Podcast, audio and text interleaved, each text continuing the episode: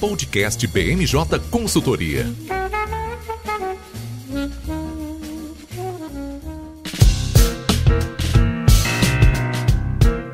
Pessoal, tá começando agora mais uma edição do BMJ Podcast. Eu sou o Lucas Fernandes e como vocês podem ver, esse episódio não tá saindo na sexta-feira, tá saindo na terça-feira, dia 3 de agosto. Isso porque é uma edição especial. A gente vai conversar hoje sobre o panorama mensal de tudo que aconteceu em julho. Olha, por mais que metade do mês a gente tivesse tido aí recesso do Congresso, STF ficou sem funcionar o mês inteiro, ainda assim a política não deu trégua e vou é, confessar aqui que foi difícil a gente reduzir os tópicos que a gente queria tratar, porque pauta foi o que não faltou ao longo desse mês. Antes de começar a dizer o que a gente vai tratar aqui no episódio, eu vou apresentar esse time de especialistas que está aqui comigo hoje. Vão participar dessa edição a nossa gerente, Rebeca Lucena. Tudo bem, Rebs? Oi, Lucas. É um prazer estar aqui de volta com vocês. Rebeca, ó, ela é muito ocupada, então a gente guarda ela só para os episódios mais restritos aqui, mais premiados do podcast. Só me e chamam também... pra falar de coisa fácil. Ah, a gente não gosta de, de, de, facilidade, não. E também aqui comigo, dois dos nossos consultores do Núcleo de Análise Política da BMJ. Estão aqui o Eduardo Martins. Tudo bem, Edu? Tudo bem, Lucas. E com você? Tudo certo. Edu matando a gente de inveja aqui no calor da Bahia, né? Todo mundo com frio na gravação. E o Nicolas Borges, direto do México também, outro que tá bronzeado aí do sol de Cancún. Oi, pessoal. Oi, Lucas. Prazer estar aqui. Não, hoje o time tá mega especial e, e como eu disse, assunto é o que não vai faltar. A gente vai começar o podcast é, de hoje falando um pouco sobre os indicadores econômicos, é, os principais resultados que saíram ali ao longo do mês de julho. A gente fala também, é claro, da reforma ministerial, que foi o grande assunto é, de julho. É, é, é um tema que foi antecipado. O Bolsonaro acabou anunciando, antes de publicar no DOU, as mudanças que seriam feitas. A gente teve a criação de um de, uma nova, de um novo ministério na esplanada. A gente fala também da reforma tributária e do Bolsa Família, dois assuntos que tendem a se movimentar bastante agora que o recesso legislativo chegou ao fim. Também aqui no episódio de hoje, a LDO e o famoso fundão partidário, que foi um assunto que trouxe muita dor de cabeça para o Bolsonaro. A gente fala também sobre reforma política, um assunto bem complexo, bem cabeludo, mas que o Lira está tentando fazer o possível para avançar agora é, no retorno das atividades legislativas também sobre o futuro do Bolsonaro, né? Qual partido ele vai se filiar? Gente começou em julho com perspectivas de que o presidente fosse para o Patriota e agora ele está pendendo um pouquinho mais para o Progressistas. E a gente fecha o episódio falando um pouquinho sobre cenário internacional com as eleições presidenciais do Peru, que foi mega apertada, e também com o CIBEM e o Fair Transition Act dos Estados Unidos, dois temas que tendem a complicar bastante as exportações brasileiras se forem aprovados cada um nos seus respectivos congressos. A gente está gravando esse episódio no dia 2 de agosto e ele vai ao ar na terça-feira, dia 3, em todas as plataformas de streaming. Bom, sem mais delongas, vou chamar o Edu, porque como eu disse, né, Edu, a gente teve aí alguns indicadores relevantes ao longo do mês. Acho que dá pra gente destacar esse otimismo que a gente vem sentindo com o Boletim Focus, né? Já faz um tempão que a gente não vê o PIB sendo é, calculado para baixo, né? É isso mesmo, Lucas. A gente está vendo desde o começo do mês uma revisão do PIB. Na primeira reunião, na primeira divulgação que teve em julho, o PIB estava previsto para 5,18% e agora na última, do dia 30 de julho, foi para 5,3%. Né? Então a gente tem um aumento ali de 0,12 pontos percentual. É um bom cenário, obviamente é sempre bom ter revisão do PIB para cima, mas a gente tem que lembrar também, Lucas, que isso está sendo acompanhado por uma revisão da inflação para cima. E essa revisão está sendo ainda maior do que a do PIB. Né? A primeira divulgação do Boletim Focus do, da inflação foi de estava em 6,07 e a última foi para 0,79. Então foi um aumento ali de 0,72 pontos percentual. Então a gente vê que a inflação está cada vez maior e a previsão também cada vez maior. Tanto que esse aumento da inflação que a gente vê no Boletim Focus também é refletido no IPCA 15, né, que é considerado a prévia da inflação oficial, o indicador de julho de 0,72%. A previsão do mercado é que ficasse em torno de 0,64%. Então a gente já acumula em 12 meses uma alta nos preços calculados pelo IPCA 15, de 8,59%. Esse é um número que está bem elevado, está bem acima do teto da meta de inflação, então a gente tem que ficar de olho nisso. Principalmente porque os outros resultados, olhando um pouquinho para trás, não estão muito legais também, Lucas. É tipo os, os, indicadores que são divulgados em julho são referentes a maio, né? Então a gente vê indicador de serviços e o IBCBR, que é considerado uma prévia do PIB, foram abaixo da expectativa do mercado. Né? Então a gente vai ter que ficar de olho nisso nos próximos episódios. E esse é um ponto bem importante, né, Edu? Se a gente for parar para pensar, antes da pandemia, a gente estava acostumado à inflação com 5, 4% ao ano, né? Para atingir esse número, a gente esperaria aí que uma média de inflação mensal não passasse de 0,3, 0,4%, né? Quando a gente fala de uma inflação de quase 0,8, se a gente mantivesse essa atuada, né, ao longo dos 12 meses, a gente está falando aí de uma inflação perto de 8%, né? Um número que assusta bastante e que deve prejudicar bastante o Bolsonaro, né? A gente tem junto com essa questão da inflação, os índices de desemprego que não melhoram também, né? Então é um outro fator que acaba complicando bastante aí a vida do governo, né? É, Lucas, o último indicador de, de desemprego teve uma redução de só 0,01 ponto percentual, né? O trimestre terminado em abril estava em 14,7 de taxa de desemprego e o terminado em maio foi de 14,6. É uma redução bem pequena que vai complicar, mas a inflação tem um ponto bom para o governo, que é pensando que o cálculo do teto de gastos é feito com a inflação acumulada até junho. Então, a inflação estando acumulada bem alto, o teto de gastos sobe. E se a gente vê uma redução na, na taxa de inflação nos próximos meses, os gastos fixos, que são calculados com a inflação terminada em dezembro, vão ficar com um reajuste menor. Então a gente tem que apostar nisso ali para o governo ter uma folga para fazer outros programas no, ao longo de 2022 também. É, a gente vai falar um pouquinho mais para frente sobre o Bolsa Família, né? Mas esse é o, a grande questão nos últimos anos, né, em Brasília. É, como é que a gente faz para achar espaço no orçamento, que está cada vez mais pressionado, né? A gente vê é, um aumento ano após ano das, das despesas obrigatórias, é, sobrando pouco espaço para o governo ter esses gastos discricionários, né? Então esse cenário que você trouxe é positivo nesse aspecto, né? Apesar de que quando a gente pensa aí no aumento do teto de gastos, a gente está falando também de um momento em que o Brasil segue muito endividado né? Apesar da gente não ter ali a, a mesma relação dívida-PIB que a gente estava esperando no ano passado, ainda assim é uma dívida considerada, né? Acima dos 85%. Então é um número que assusta e que vai continuar aí no, no foco do governo. Aproveitando que você falou, Edu, sobre é, programas sociais e também sobre trabalho, vou chamar aqui a Rebeca para falar de reforma ministerial. Isso porque nessa dança de cadeiras que acabou rolando em Brasília, né, Rebeca, a gente teve a recriação de um ministério, o Ministério do Trabalho, né, que vem justamente aí nesse momento em que a gente vê o, o Bolsonaro precisando de, de, bons números na economia e, e, talvez fazendo com que essa, esse otimismo em relação ao PIB chegue também no dia a dia do, do brasileiro, né? Basicamente aí com o aumento da geração de empregos. Queria que você comentasse aí, é, com, é, contasse um pouco pra gente como é que o Bolsonaro operou essa, essa cirurgia aí na, na estrutura é, ministerial em Brasília. Lucas, essa é uma ótima, esse é um ótimo tema, né? Acho que foi o tema quente do mês de julho. Era um tema que a gente já vinha escutando também há algum tempo, né? E que acabou reaquecendo nos, nas últimas semanas. Ah, o Bolsonaro vem testando a opinião pública, fazendo alguns anúncios prévios antes da nomeação oficial que veio na semana passada para sondar o terreno. Não sei se por conta das Olimpíadas as pessoas desviaram um pouquinho as suas atenções, mas todas essas movimentações que ele está fazendo agora são pensando nas eleições de 2022. Fato é que se a gente voltar um pouquinho nas eleições passadas, o Bolsonaro prometeu que iria governar com 15 ministérios e hoje a gente já chegou nos 23. Né? O discurso de de não loteamento de cargos, do toma lá da cá, acabou caindo por terra, ele entrou na dança. E essas mudanças, elas só cristalizam cada vez mais a participação do Centrão no governo federal, que já era uma pressão né, que alguns líderes de partidos vinham fazendo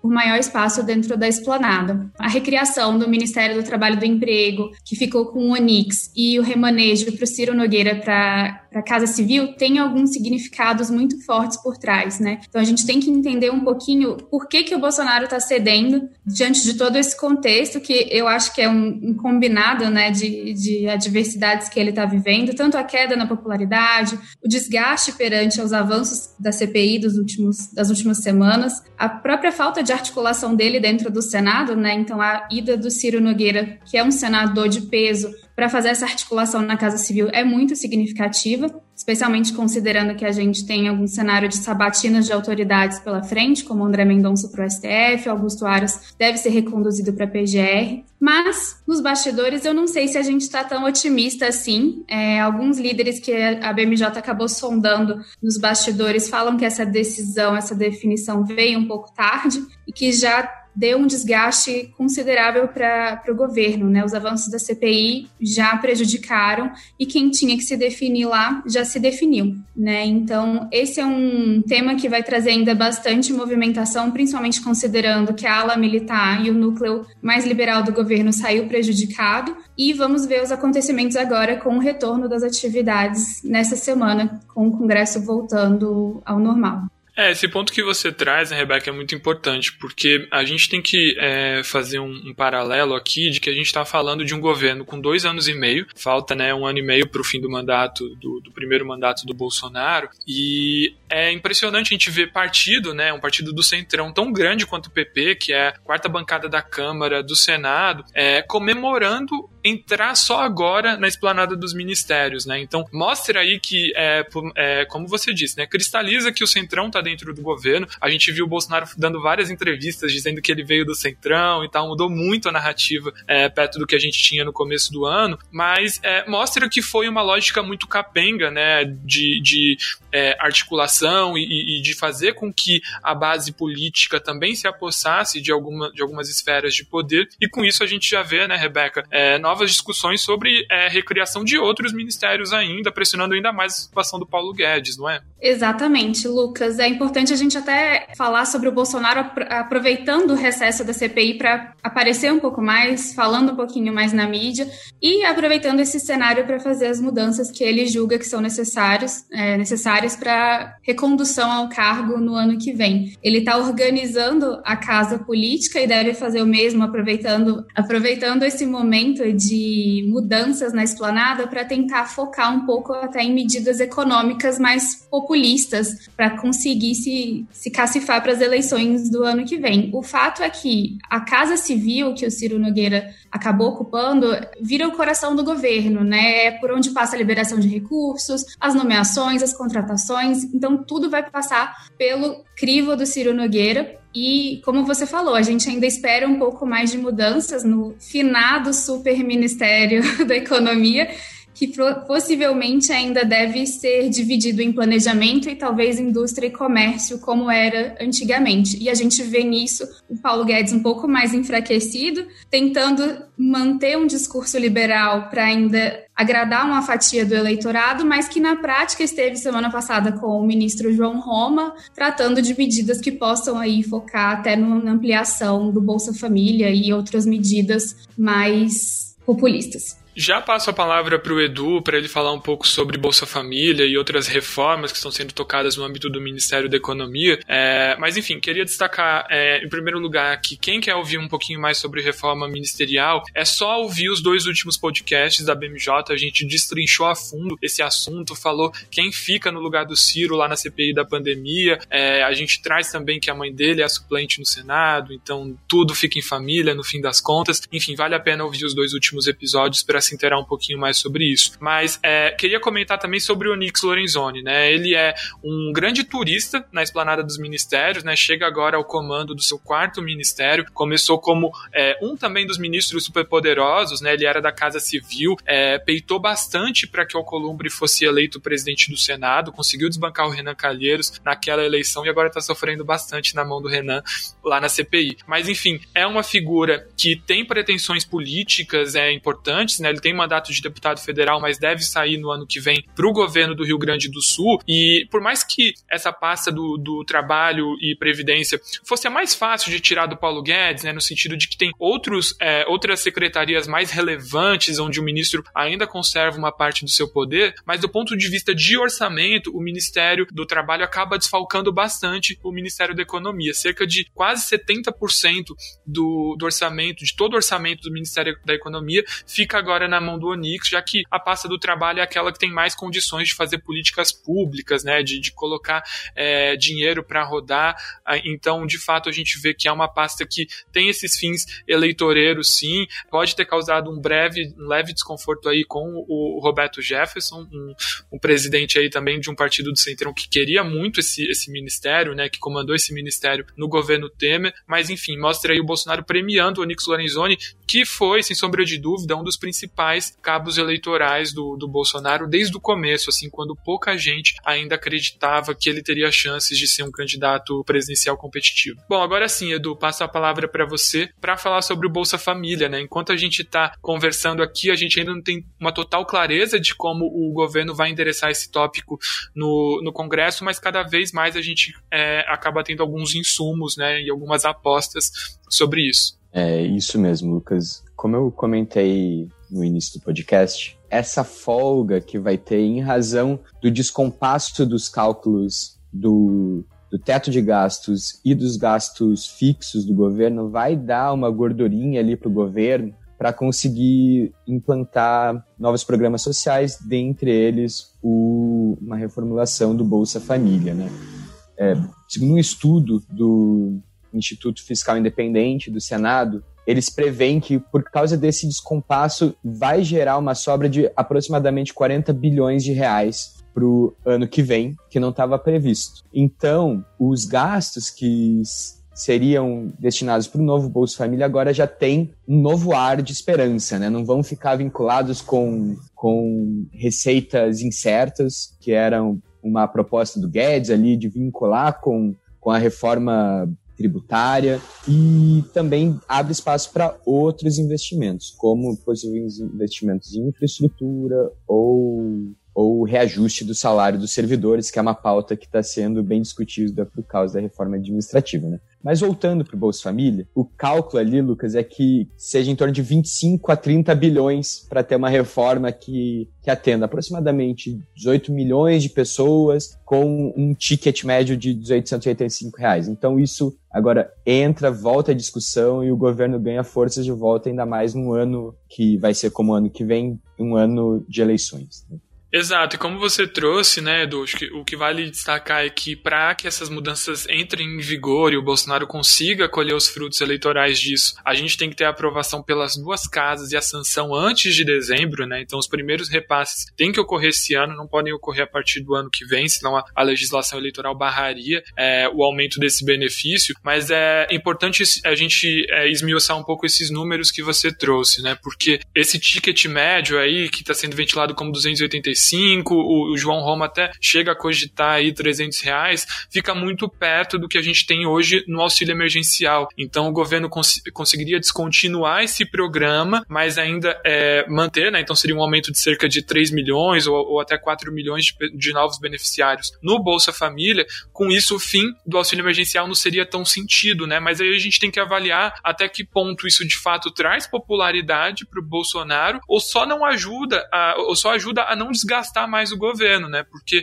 é, vai ser muito difícil a gente acreditar que todo mundo que está dentro do, do, auxílio emergencial hoje vai conseguir entrar no, no, novo Bolsa Família, né? Então também é uma situação que coloca o governo aí para fazer esses cálculos e, e, e, pensar em como usar, né? Como fazer esse melhor uso aí do, do orçamento. É isso, Lucas. Só para ter uma média ali, provavelmente vai reduzir pela metade o número de beneficiários do auxílio emergencial hoje para o número do Bolsa Família é, reformulado, né? Então, como você falou, é mais para é, tentar desgastar menos o governo do que ganhar uma base, uma base maior ali de, de votos, né? Mas os outros 10, bilhões, 15 milhões que vão ter, provavelmente vão ser para programas que, para projetos que dão uma maior visibilidade para o governo. Por isso, a questão de obras de infraestrutura, que são como um, um cartão de visitas do governo, né, fica muito à mostra para toda a população, e também para a questão de reajuste dos servidores, que provavelmente vão ficar um pouco bravos com a reforma administrativa caso ela saia do papel. Exato, né? Lembrando que a administrativa não é comprar briga só com os servidores federais, né? Também com os estados e municípios,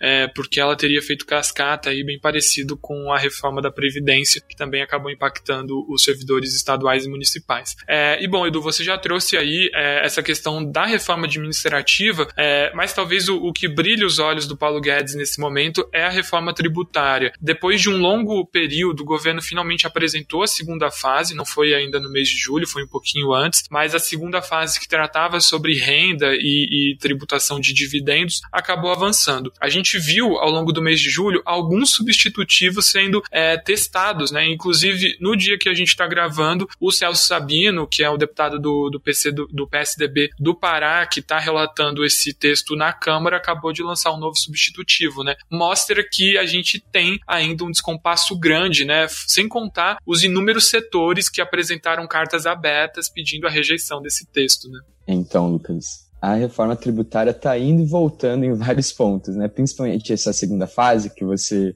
bem comentou, que trata de renda e está na, na Câmara, tem sofrido algumas discussões, é, algumas promessas também no governo ali, né, de que, é, por exemplo, a tributação sobre dividendos de empresas que optarem pelo Simples não vai ocorrer, né? Eles vão ser isentos dessa, dessa tributação. Teve também a, a mudança ali da tributação de dividendos por empresas que optaram pelo lucro presumido, né? Passando de 20% para uma tarifa é, progressiva ali de 5% no, em 2022 e 2,5% em 2023, né? Ele está tentando ganhar ali força para conseguir uma base dentro da Câmara para conseguir os votos mínimos e não ter um desgaste ainda maior com os setores produtivos do, do país, né? E outro ponto que é, que é necessário levar em consideração nessa segunda fase da reforma é a questão da retirada de incentivos na, na questão de tributo sobre renda de alguns setores. Né? Então, isso também foi o motivo dessas cartas abertas.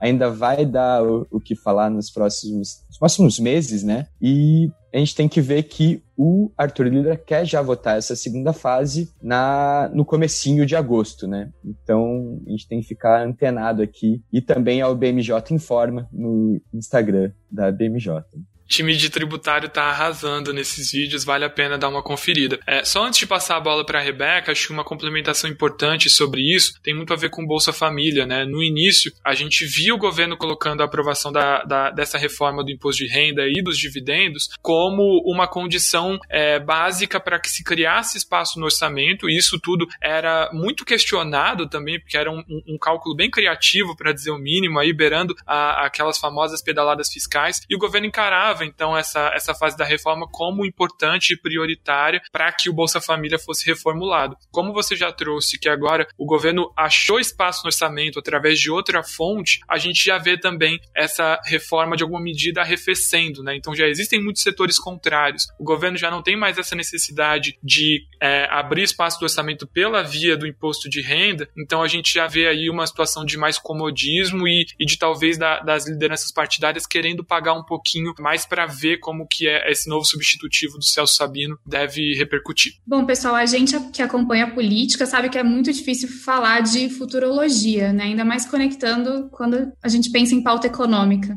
E hoje a economia é a principal linha de frente do presidente quando a gente pensa na reeleição dele de 2022. Né? Como a gente vem falando aqui nesse podcast e nos últimos, o Bolsonaro ele vai usar o apoio do Centrão para promover né, esse, todo esse cardápio, todas essas medidas econômicas que a gente está discutindo, justamente para evitar a perda de popularidade. Aí aqui fazendo o link com a CPI, né, que foi prorrogada até 5 de novembro, eu queria ver como que vocês avaliam a aprovação de todas essas medidas durante esse período que vai ser um pouquinho turbulento. Como que vocês estão vendo? Vocês estão otimistas? O que, que vocês acham? Rebeca, eu acho que um ponto que provavelmente vai avançar é a primeira fase da reforma tributária que está no Senado, né? A gente vê no último mês, em julho, o Rodrigo Pacheco perdendo um pouco do protagonismo dele ali como presidente do Senado por causa da, da CPI. Então, eu acho que vai tentar existir uma retomada desse protagonismo com a aprovação da primeira fase da reforma tributária, né? Então, a minha aposta é, e é uma aposta mais conservadora, é que pelo menos essa dê uma avançada nos próximos meses. É, eu queria pegar carona aqui no que o Edu trouxe, né? Porque de fato, no último mês, o Rodrigo Pacheco foi mais disputado do que Pamonha em festa junina, né? Toda hora saía um partido anunciando ele como presidenciável. Primeiro foi o Kassab, é, mais recentemente foi o ACM Neto, dizendo que ele continua no DEM e que ele é um forte candidato é, presidencial. A gente tem as dúvidas ainda de, de quanto que ele realmente seria um, um candidato competitivo, né? Ele é um político mineiro, é um senador de primeiro mandato, não tem uma, uma grande tradição política, apesar de já ter sido é, deputado federal, presidente da CCJ lá na Câmara, inclusive, mas projeção nacional talvez seja um elemento que falte um pouquinho. Mas esse ponto que o Eduardo trouxe, ele é fundamental, porque o Senado começa em agosto com um cenário diferente, então as comissões finalmente voltam a funcionar. A CPI da pandemia, ela provocou muita atenção da opinião pública, isso é inegável. Mas um fator que acabou contribuindo para isso foi justamente a paralisação das atividades de comissão no Senado. Basicamente, a casa ficou funcionando com CPI e com plenário. As comissões estavam paralisadas enquanto as da Câmara estavam funcionando. Então, nesse sentido, a gente deve sim ter mudanças e, inclusive, é, essa disputa de protagonismo pode colocar aí, a, pode colocar em risco os, os planos de que algum tipo de reforma tributária, seja ela ampla ou parcial, consiga ser aprovada até o final do ano. Isso porque o Senado vai correr para aprovar a sua etapa da reforma tributária, que hoje contempla a unificação do ISS e do ICMS, enquanto o Lira também está preocupado com a proposta que cria a CBS, unificando o PIS-COFINS, e também com essa reforma da, da, da tributação de renda. Então são casas aí que estão caminhando para rumo a essa disputa de protagonismo, um cenário que já estava bem latente, inclusive, antes do recesso. Mas queria aproveitar que a gente está puxando esses tópicos e, e chamar chamar o Nicolas para a conversa, porque um assunto que vai acabar complicando também a agenda econômica são as tentativas do Arthur Lira de aprovar mudanças na, na legislação eleitoral, não é, Nicolas? Totalmente, Lucas. Nos últimos dias a gente vê ventilando uma série de propostas em relação a essa reforma do nosso sistema eleitoral. Por um lado, o presidente da Câmara dos Deputados, o Lira, está tentando tocar aí uma ampla reforma através da PEC 125, que, como a gente já tinha mencionado em alguns podcasts anteriores, era uma PEC que originalmente tratava apenas ah, pela proibição da realização das eleições em dias próximos de feriados nacionais, mas que os seus aliados estão tentando construir um texto gigantesco, abordando diversos aspectos que vão desde a implementação do distritão, a questão também é, da cota racial e de gênero, existem alguns pontos que querem tratar sobre é, a questão das candidaturas avulsas. Então, é um texto que está se construindo de uma, de uma forma que é, a política não esperava, né? Como a Reb estava falando, a política brasileira é algo que a gente nunca espera nada, mesmo apostando em todas essas fichas. E, por outro lado, também existe uma forte pressão do Palácio do Planalto, como a gente tem observando, pela, pela questão do voto impresso. É, bom, e para a gente começar falando aí sobre as principais discussões no âmbito dessas reformas políticas, a primeira que a gente poderia tratar é uma que veio ganhando força aí nos últimos dias pelo apoio do Lira, mas também é, pelo apoio de alguns ministros do STF, que é o Gilmar Mendes e o Luiz Roberto Barroso, em que eles é, apostavam na questão do semipresidencialismo no Brasil, que seria essa proposta de criar a figura é, de um primeiro-ministro aqui no país, como acontece em outras democracias no país, como Alemanha e outros países aí da, da União Europeia. É uma proposta que deve também sofrer bastante resistência dentre alguns segmentos da classe política, mesmo que o principal discurso seja que o modelo do semipresidencialismo garanta uma certa estabilidade para o nosso país, né, tendo em conta aí os tantos debates que circundam entre os mandatos presidenciais e do impeachment, mas também porque precisa ser uma matéria que vai, que ainda precisa ganhar muito mais maturidade, é, tanto no debate político quanto no debate da opinião pública. Dentro do escopo da PEC 125, que, que tratava somente sobre a questão é, das eleições perto de, de, feriados nacionais, a gente também tem a questão do distritão, né, que seria um novo modelo para as eleições de deputados federais, estaduais e também vereadores, né? É, atualmente, todos esses cargos eles são eleitos através do modelo proporcional e a ideia do distritão é que os deputados eles passem a ser eleitos pelo modelo majoritário, ou seja, os deputados mais bem votados ganhariam um assento dentro da Câmara dos Deputados, assim como acontece é, já no Senado e também para as eleições aí para presidente, prefeitos e governadores, né? Também é uma proposta um pouco antiga dentro do Congresso Nacional, que já vinha se que veio mas que sempre encontrou uma grande resistência dentro do Congresso Nacional e a tendência é de que essa resistência ainda permaneça é, nesses debates em torno da PEC 125. E essa questão, né, Nicolas, que você traz do distritão também causa problema entre Câmara e Senado, né? Então hoje os senadores podem mudar livremente de partido sem ter o constrangimento de perder o mandato, né? Coisa que acontece na Câmara. E aí com essa proposta do distritão, é, uma das condições que os grandes caciques partidários estão colocando é de que mantenha-se uma cláusula para a fidelidade partidária, ou seja, se os deputados mudassem de partido, eles continuariam a perder o mandato. Mas aí, para a gente conseguir colocar isso na, na, na Constituição,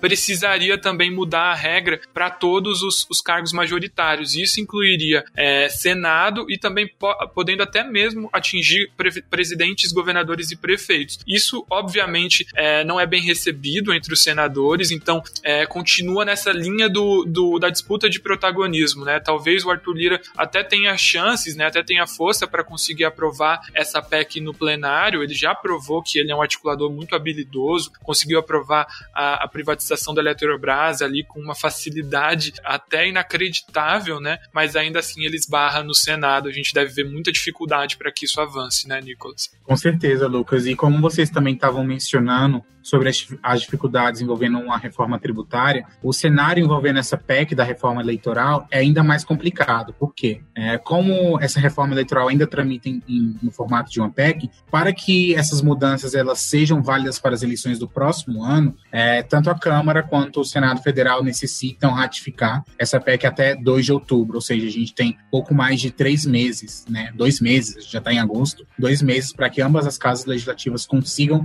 unificar um texto texto e validar o texto até outubro para que, para que essas regras passem, passem a valer para as próximas eleições. É, impossível não é, né, Nicolas? Mas é difícil para caramba. Acho que vale pontuar também algumas outras coisas que estão sendo discutidas no âmbito da reforma política, como algumas regras mais claras sobre cotas para gênero, lembrando que esse foi o primeiro escândalo do governo Bolsonaro, né, as candidaturas fantasmas de, de mulheres no PSL de Minas e de Pernambuco. Então isso é um ponto que a classe política, né, os diretórios partidários que ainda são compostos majoritariamente por homens e que lançam é, majoritariamente é, homens para as principais disputas e, e dão mais financiamento, a, a, gente ainda vê uma dificuldade muito grande da, da classe política de assimilar essas regras e pode ser que a gente tenha mudanças nesse aspecto, além também da, da, do, de um tema que sempre volta, né, que são as candidaturas avulsas, ou seja, a a, o fim da necessidade de se filiar a um partido para disputar a eleição, mas parece muito improvável, tanto que a gente nem é, debate muito sobre isso. Isso traz a gente para o próximo ponto, né, Nicolas, que é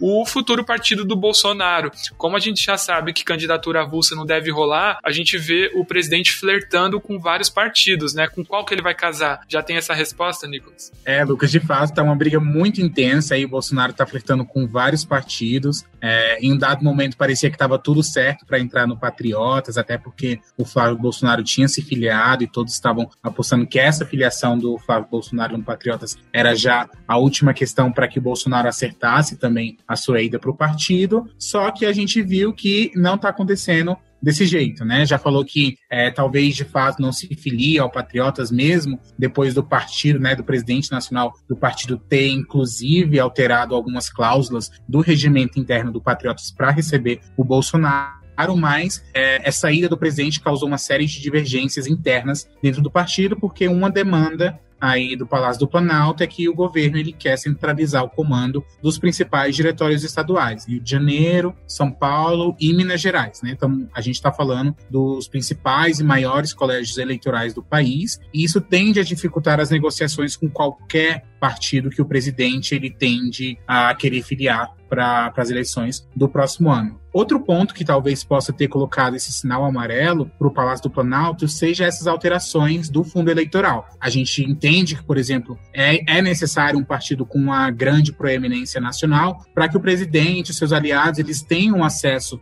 privilegiado na, nas questões do fundo eleitoral e os destinos aí dos recursos para as questões de propagandas em rádios e televisão. Então, o presidente talvez ele tente apostar agora em mirar para um partido que tenha uma maior projeção nacional do que o Patriotas e que, inclusive, com todas essas reformulações que estão em jogo dentro do fundo eleitoral, esse novo partido do centro é, seja um dos principais beneficiados aí do aumento do fundão. É, eu já vou puxar o Eduardo para comentar um pouquinho mais sobre o, o, fundo eleitoral, né, que foi um tema que ele acompanhou de perto junto com a LDO, mas a gente já vê uma dificuldade grande, né? Se o, o Palácio do Planalto achou difícil negociar com o patriota, negociar com o progressista por espaço nos diretórios, aí é briga de cachorro grande mesmo. É, parece ser pouco provável que se o presidente é, de fato migrar para essa sigla, ele consiga metade das coisas que ele estava pedindo para o patriota. Fato é também que o Progressistas é um partido de grande projeção no norte e no nordeste, onde hoje o Bolsonaro amarga índices de rejeição que chegam quase 80% em alguns estados da região. Então,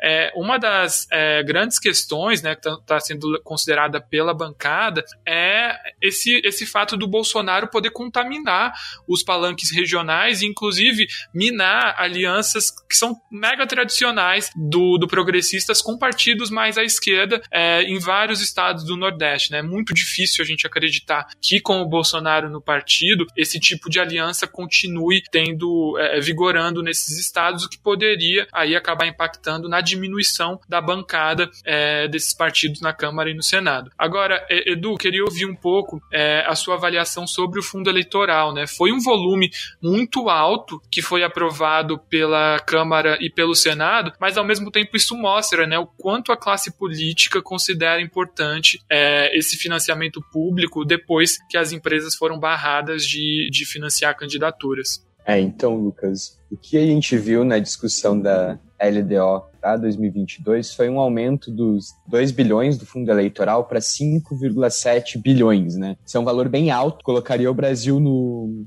no como primeiro lugar de gasto público com, com eleições, então é um valor bem considerável aí, né? mas a gente tem que entender algumas nuances que a gente acaba não falando, né? Esse dinheiro não foi criado, não vai ser um gasto que se a gente cortar, vetar isso, vai sumir e o orçamento vai ficar 5,7 bilhões mais enxuto. Não. Ele foi um valor que foi tirado parte do, do, recurso destinado para a justiça eleitoral e parte também de recursos das emendas de bancadas estaduais, ou seja, aqueles valores que as bancadas de cada estado do Senado conseguem é, alocar para os seus respectivos currais políticos, né? Então, mesmo que haja esse veto, os valores vão continuar na mão dos, dos políticos e vão conseguir alocar para onde eles quiserem. Só não vai ser com as eleições, vai ser com outros projetos que acabam, às vezes, tendo um impacto quase tão grande com um valor necessariamente gasto com eleições. Só para você ter uma ideia, Lucas, é, eu estava fazendo as contas aqui, e se esses 5,7 bilhões fossem divididos pelo número de candidatos ali que teve em 2018, ia dar mais de 200 mil reais por candidato para sua campanha política, né? Um valor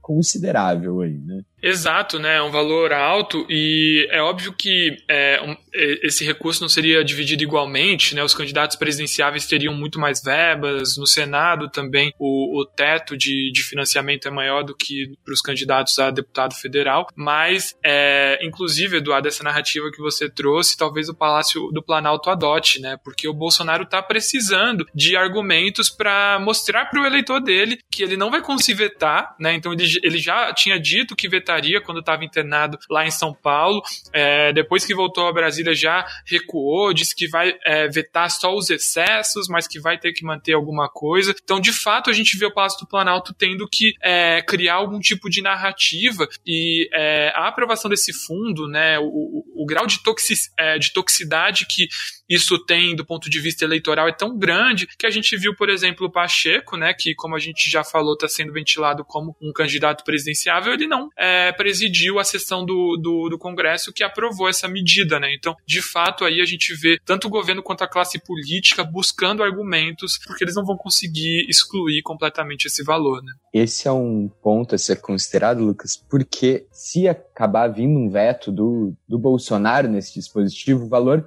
não é que não vai ter dinheiro alocado para o fundo eleitoral, né? O valor vai ficar em aberto para outra peça orçamentária que é muito conhecida nossa, a Lei Orçamentária Anual, que define o orçamento mesmo, ficaria a cargo dela, né? Que era isso que estava tendo discussão ali de tirar esses 5,7 bilhões, de, diminuir para 4 bilhões, daí já volta e diz que não é bem assim, então vamos ver como que vai ficar, né? Se ele vai deixar aberto e comprar uma primeira briga ali tirando da LDO, ou se ele vai não fazer nada cenas dos próximos capítulos, né? Inclusive, é, a gente está gravando no dia 2 de agosto, né? Como eu já tinha adiantado, e hoje o presidente do Congresso enviou a LDO para o protocolo oficial do Palácio do Planalto.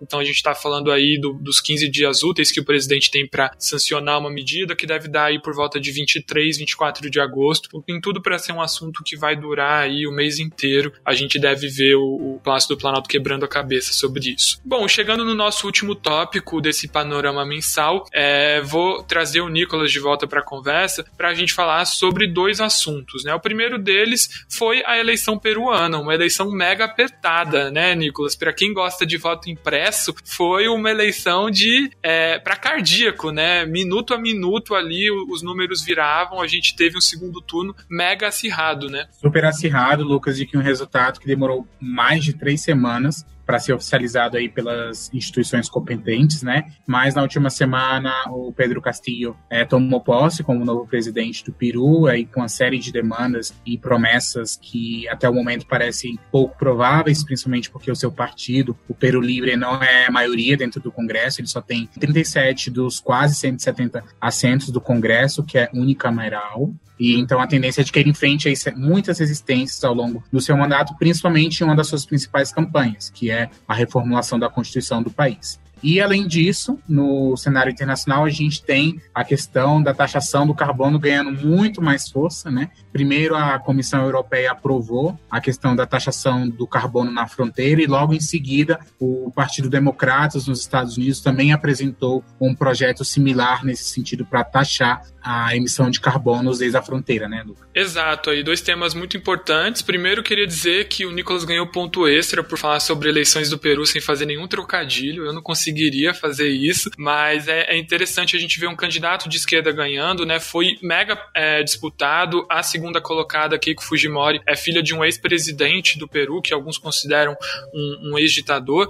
Enfim, que foi aí uma disputa entre esquerda e direita, com a esquerda levando uma ligeira vantagem. Então é bem interessante a gente destacar esse ponto. E sobre a questão de taxação de carbono, acho que não tem muito a complementar em relação ao que a gente já falou nos últimos episódios. O que vale destacar é que é uma discussão que está ainda em fase embrionária, então tanto na União Europeia quanto nos Estados Unidos, esses projetos acabaram de chegar nas respectivas câmaras e congressos, enfim, que vão analisar essa questão, e a gente pode esperar um longo espaço de, de, de debate, de deliberação, mas com impactos muito importantes para as exportações brasileiras e reforçando esse cenário de essa tendência internacional de mais preocupação com a agenda verde, reforçando a necessidade do Brasil se reposicionar no cenário internacional, já que a imagem do país está bem desgastada em relação a esses tópicos.